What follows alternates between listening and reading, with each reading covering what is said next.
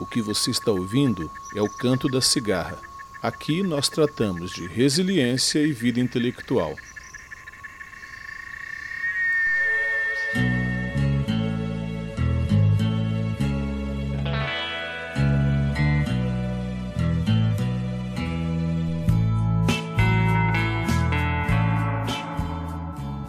Eu acho que você e também eu somos apaixonados pelo mesmo perfil de pessoa. Tá, vou radicalizar ainda mais essa minha afirmação. Nós, gente acadêmica, fantasiamos com o tipo ideal. Em nossos devaneios habita um orientador que nos aponta a direção e a metodologia perfeita para a nossa pesquisa. Mas ele vai além disso. Ele é pessoal, entende as circunstâncias especiais de nossa vida e de nossa carreira acadêmica. Ele sabe que estudamos, trabalhamos e temos vidas pessoais cheias de desafios. Os encontros com esse orientador são momentos luminosos que beiram a transcendência. Com ele, a gente é transparente, porque o recorte, não apenas os do objeto de pesquisa, mas o recorte de nossa alma fica claro para ele. Ele é compreensivo, bondoso e, quando fala, não é apenas para ajustar nossa fundamentação teórica ou ampliar nossas referências bibliográficas. Não. Mais do que me orientar, meu orientador é capaz de me mentorear.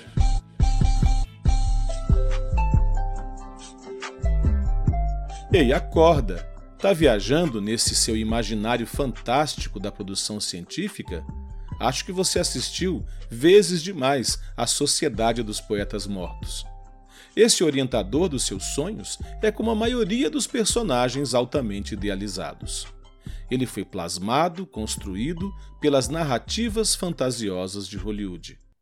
Como em todo relato fantástico, esse personagem é composto por trechos de desejo, verdade e sonho.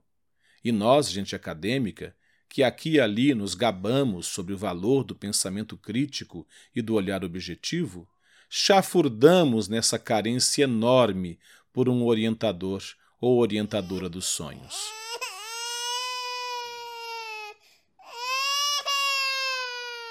Chora, meu povo, mas se conforme, afinal, somos humanos. E você que me ouve, que é executivo ou escritora, hein? Ou que é músico ou pessoa criativa? Pois é, eu vou mandar essa letra para você também. Essa expectativa de ser mentoreado vai além da vida das pesquisadoras ou pesquisadores. Você já esteve em um processo trainee de uma empresa? Ah, então você também já sonhou com aquele líder ideal. É o que todos querem, bebê. O coach dos sonhos igualzinho àquele que a gente vê no filme Desafiando os Gigantes. Já assistiu? No filme há um take especial, muito comovente, que é repetido a exaustão nas apresentações motivacionais. Vou descrever a cena. O treinador quer motivar o time, que está na pândega, desanimado. O coach quer que eles ignorem aquelas crenças limitadoras. Quer fazê-los acreditar em seu próprio potencial. Então ele orienta um dos jogadores a colocar uma venda nos olhos e, às cegas, engatinhar pelo campo. Ah, mas ele vai piorar o desafio. O jogador deve, enquanto engatinha, carregar um outro jogador amarrado às costas dele. Então o coach estipula uma meta. O rapaz deve engatinhar carregando o outro por 50 metros, só ouvindo as orientações, sem ver nada. Desista! Você está chegando! Você está chegando! Vamos, Brock! Não desista! Continue! Vai, Brock! Mais um pouquinho! Não para não! Não para não! Vai, Brock! Você consegue, cara! Você consegue! Anda, garoto! Anda, garoto! Dá o melhor de si! É só coração agora! Não para não! Vai! Você vai conseguir! Vai, Brock! Vai, Brock! Eu cheguei nos 50. Eu cheguei, eu não aguento mais.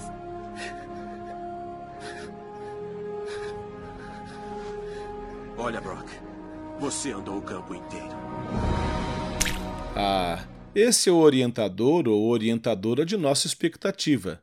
ele destila sobre nós a sua sabedoria e consegue ver no fundo de nossas almas as habilidades que temos lá ocultas, como diamantes brutos escondidos em uma mina escura no interior de uma montanha.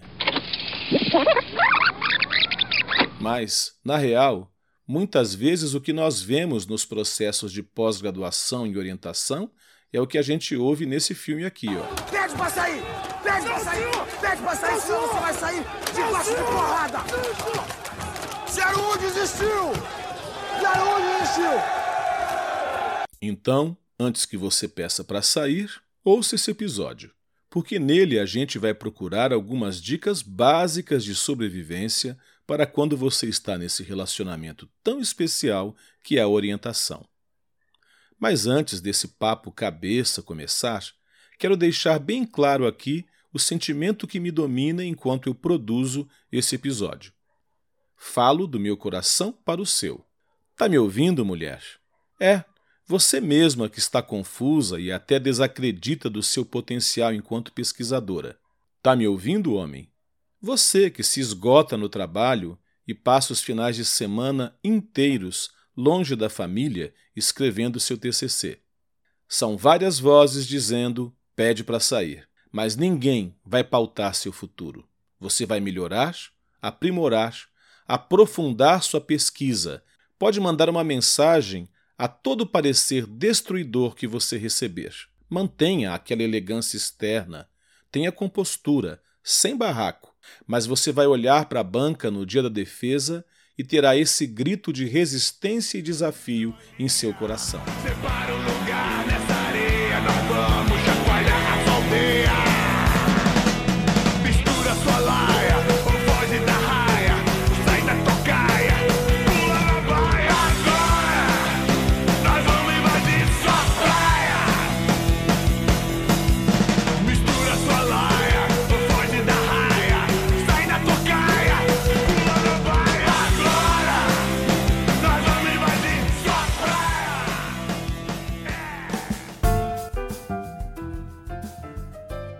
Para tratar desse assunto, eu resolvi partir para as cabeças. Será que acadêmicos consagrados, que já orientaram uma multidão de pessoas, têm coragem de falar sobre o que vai bem e o que vai mal nos processos de orientação? Fui averiguar. Resolvi perguntar a dois orientadores, pedindo a eles que me dessem um retrato desse processo de orientação e falassem sobre suas próprias experiências no período de pós-graduação. As dificuldades que eu enfrentei na formação na pós, em primeiro lugar no mestrado, é, sempre existe um clima de terror. Os professores colocando assim uma situação, aqui não tem moleza, aqui você vai ter que produzir, vai ter que fazer, coisas assim que até contando fatos de pessoas do passado que tiveram problemas cardíacos por causa da pressão, aquele, aquela aula inaugural assim que é meio para desestimular quem não tem garra mesmo, né? Este é o José Carlos Marion e eu estou com o látis dele aberto aqui na minha frente. Gente, não é um currículo, é um poema. Parece os Lusíadas de Camões. Se eu fosse imprimir, teria que utilizar em fonte pequena 34 folhas. José Carlos Marion fez o mestrado e o doutorado na USP e o pós-doutorado na Universidade de Kansas. Depois, ele foi livre docente na FEA, na USP. Atualmente, ele é professor na PUC e ele está descrevendo aqui para gente como foram esses momentos dele na pós-graduação em que ele ouviu várias vezes pede para sair.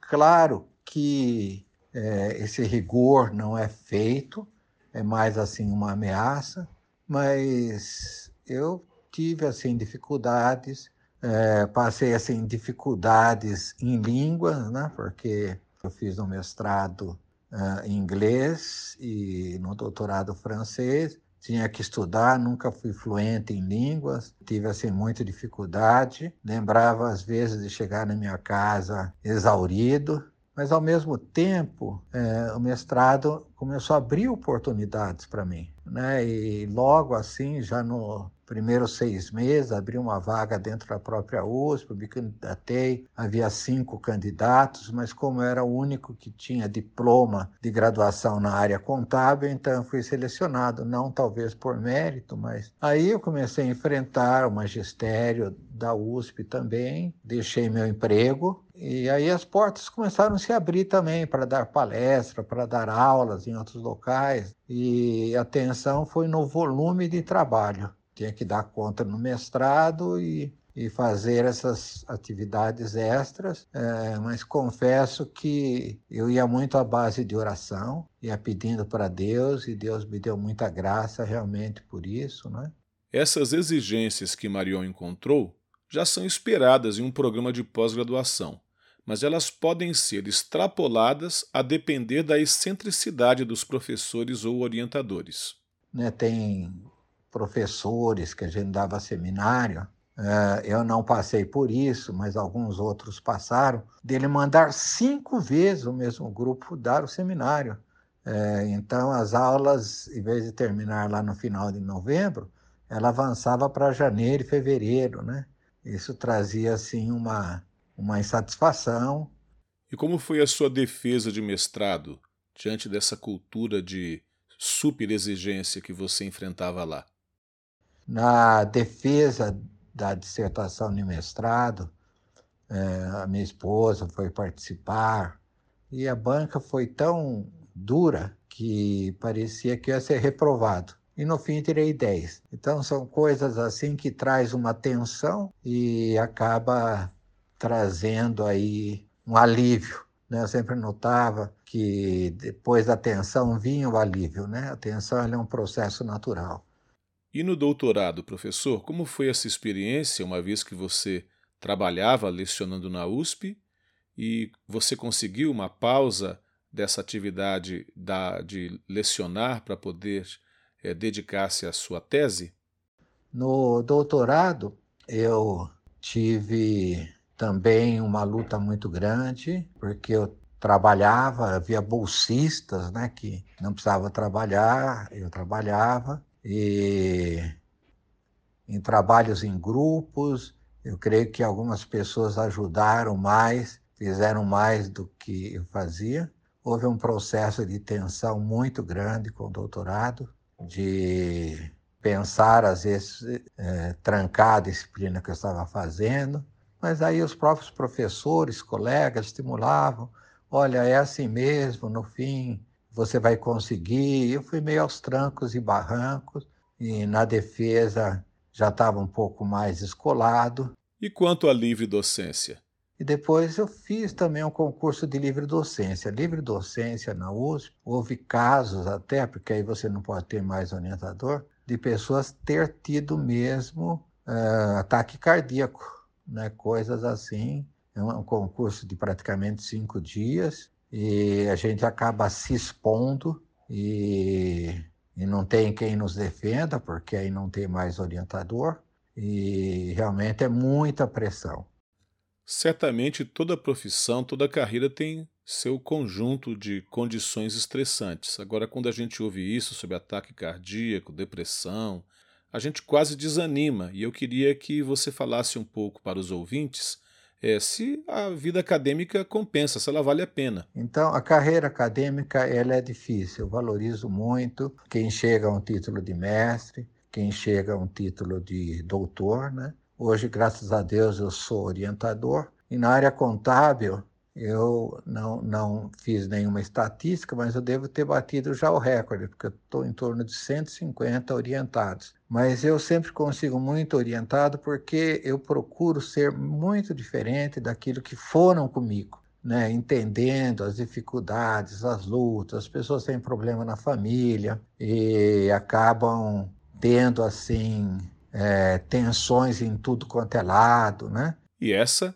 era a deixa que eu esperava para começar a perguntar sobre orientação e por que os processos de orientação na universidade me parecem tão desumanizados. Professor, quais são as dificuldades que o senhor mais comumente vê entre os seus orientandos e orientandas?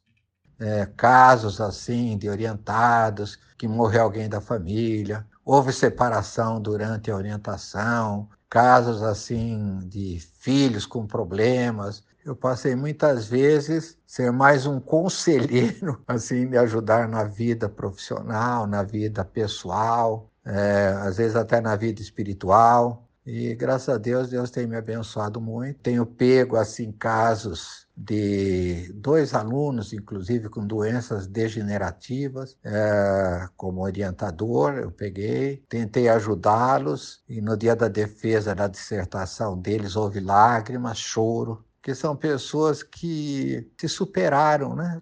Bom, a hora era essa. Então eu fiz a pergunta.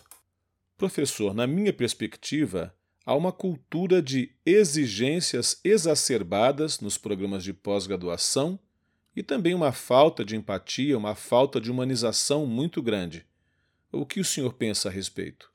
Eu vejo que o que falta muito na nossa pós-graduação, mestrado, doutorado, é mais um lado humano, principalmente na USP. Eu vejo assim um rigor muito grande, é, um lado bastante técnico, científico, né? Não existe esse lado humano. E talvez pelo meu lado cristão, por ter sofrido essas pressões, eu mudei radicalmente e em função disso, muitos alunos querem que eu oriente. Às vezes dá até problemas nesse sentido, né? Mas eu vejo que é, é, necessário, sempre quando a gente tiver problema, abrir o coração para o orientador. Falar, estou passando por essa crise, está muito difícil para mim, eu preciso da tua ajuda. Eu vejo que você é um cara experiente, não só para orientar no sentido técnico, científico, mas também no sentido pessoal, porque você passou por coisas que eu estou passando. Isso ajuda muito, a gente ser um coração aberto ajuda muito. Isso pode dar certo em algumas conversas. Eu acho que a gente tem que tomar iniciativa enquanto orientando orientanda em tentar dialogar mas em alguns casos isso parece bem mais difícil. É, eu não quero aqui vilanizar a imagem do orientador, mas por que há esse império dessas exigências que às vezes são tão excêntricas ou exageradas? Um professor que já faleceu, ele chama José Carlos Moreira, da FEA USP também, que eu admirava muito, ele dizia uma coisa, que um bom professor é aquele que consegue fazer o seu aluno ser melhor do que ele existe essa tendência dos professores. Você não pode ser o meu concorrente, vamos admitir para um professor doutor, se você não for igual ou melhor a mim do que, do que eu. Existe essa linha na, na academia. A gente precisa entender isso e encarar isso com normalidade não deixar se afetar, sabendo que esse é um processo até natural, mas usar dos recursos que nós temos, seja recurso de fé, seja de amigos, seja de sonhos, né? Eu tenho assim, é, recentemente participei com, é, numa banca, eu era orientador, né? Que o rapaz, assim, uma pessoa simples, é, foi uma dissertação de mestrado na PUC, ele trouxe os pais dele trouxe a esposa e trouxe uma filhinha, assim, de uns cinco anos, né, para participar da defesa dele. Eu vi a menina correndo para cima e para baixo dentro da sala de aula. Eu vi, assim, os olhos brilhando dos pais, né? Pessoas talvez semi-analfabetas, mas ver um filho chegar naquela situação. E aconteceu um fato, assim, inédito, que nunca tinha acontecido comigo. Na hora da defesa dele, eu lacrimejei na hora de eu dar a nota, né? Nós demos 10, eu lacrimejei. Então, assim, é uma experiência assim que tem muitas emoções em tudo isso, né? Que nós devemos estar atentos a isso. Resolvi ir atrás de uma segunda opinião. Eu entrei no doutorado porque tinha ingressado na universidade, né? E eu tinha apenas o mestrado, então eu precisava fazer o doutorado até por uma necessidade da carreira. Agora estamos ouvindo o professor Edson do Carmen Forsato. Ele é mestre em educação pela UFSCar, doutor em educação pela USP e fez o pós-doutorado na Universidade de Lisboa. Além disso, e dentre outras coisas, ele é coordenador do curso de pedagogia semipresencial da Unesp, o CAPES Unicel.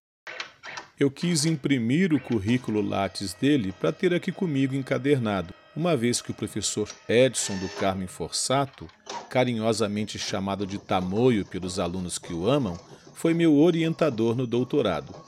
Mas quando eu fui imprimir o currículo, acabei desistindo porque eu precisava de 50 folhas. Querido professor Tamoio, seja muito bem-vindo aqui ao Canto da Cigarra e eu quero começar perguntando quais conflitos o senhor experimentou em seu doutorado. A professora sempre me deixava muito tranquilo, me orientando primeiro a fazer as disciplinas e depois pegar o trabalho.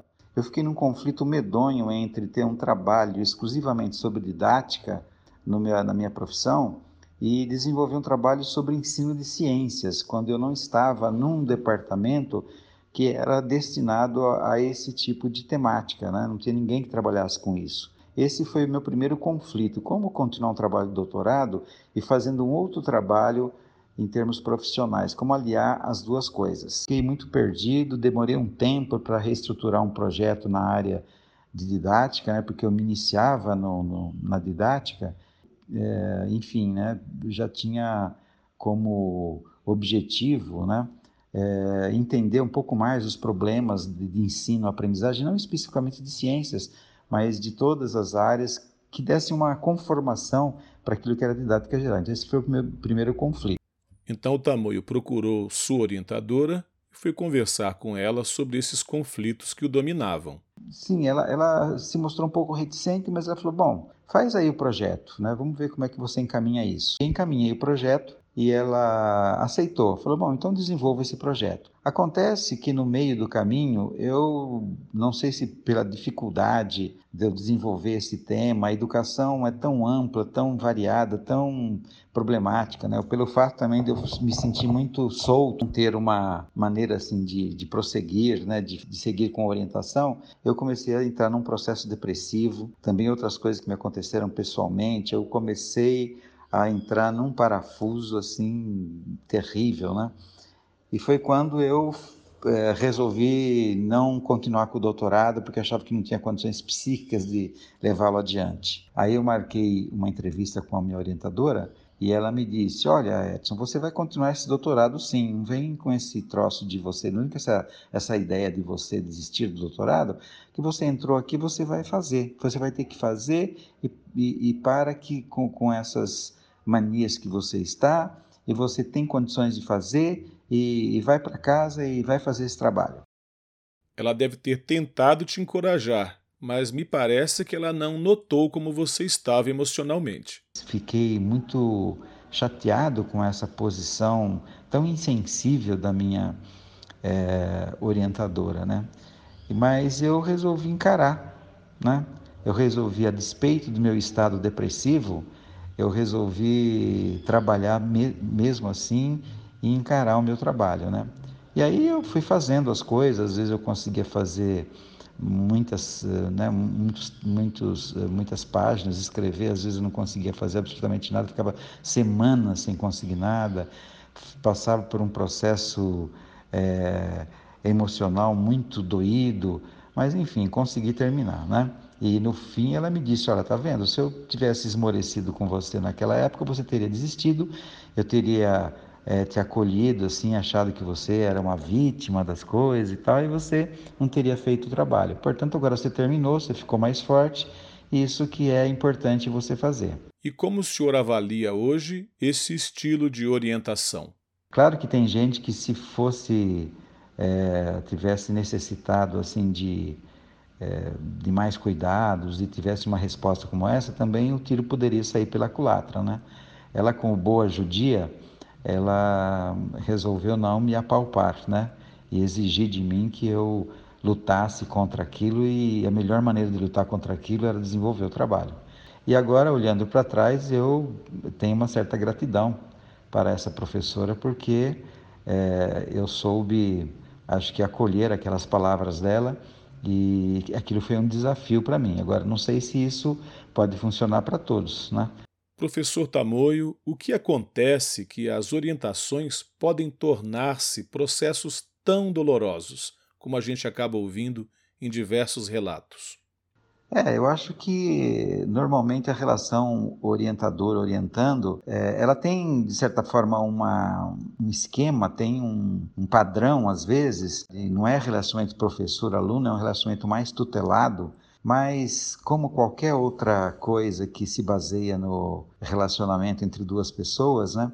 Então, as suscetibilidades de cada um, os, os problemas de cada um, são eh, assim maximizados às vezes ou são é, minorados dependendo enfim né, da maneira da pessoa ter graus de, de, de defesa para saber suportar, saber resistir às vezes às investidas que os orientadores fazem sobre seus orientandos. Mas de certa forma eu acho que assim como em todos os nossos cursos, né, na, na, nossa, nossa academia, falta um pouco de humanização nos relacionamentos. Depois, quando é, passei a ser orientador, eu sempre procurei me colocar no lugar do orientando, né, por todas as coisas que eu tinha sofrido, mesmo quando as pessoas têm um projeto muito ainda incipiente, quando vem com toda aquela insegurança, embora às vezes eu fique um pouco de início meio chateado e um pouco desapontado que o projeto ainda está muito tosco, né? coisa ainda muito incipiente, mas ao mesmo tempo eu falo, olha, mas eu também era assim,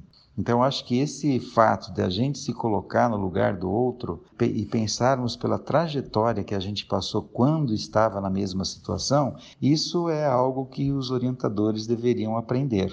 Mas me parece que às vezes o que acontece, isso é, se dá do mesmo modo na, na relação escolar, quando você tem uma experiência negativa, de uma certa opressão, ao invés de você superá-la quando você está do outro lado, quando você está praticando a atitude na posição mais poderosa da relação, você exatamente reproduz aquilo que fizeram com você quando você estava na posição inferior. Eu acho que esse não é o caminho. O caminho é a gente é, realmente lembrar disso, pensar no que nós passamos e procurar fazer da nossa relação uma relação mais humanizada. Trabalhar o nosso orientando para que ele supere de maneira organizada e consciente esses processos que ele está vivendo. Para concluir essa conversa com o Tamoio, chegamos ao momento Doutor Estranho.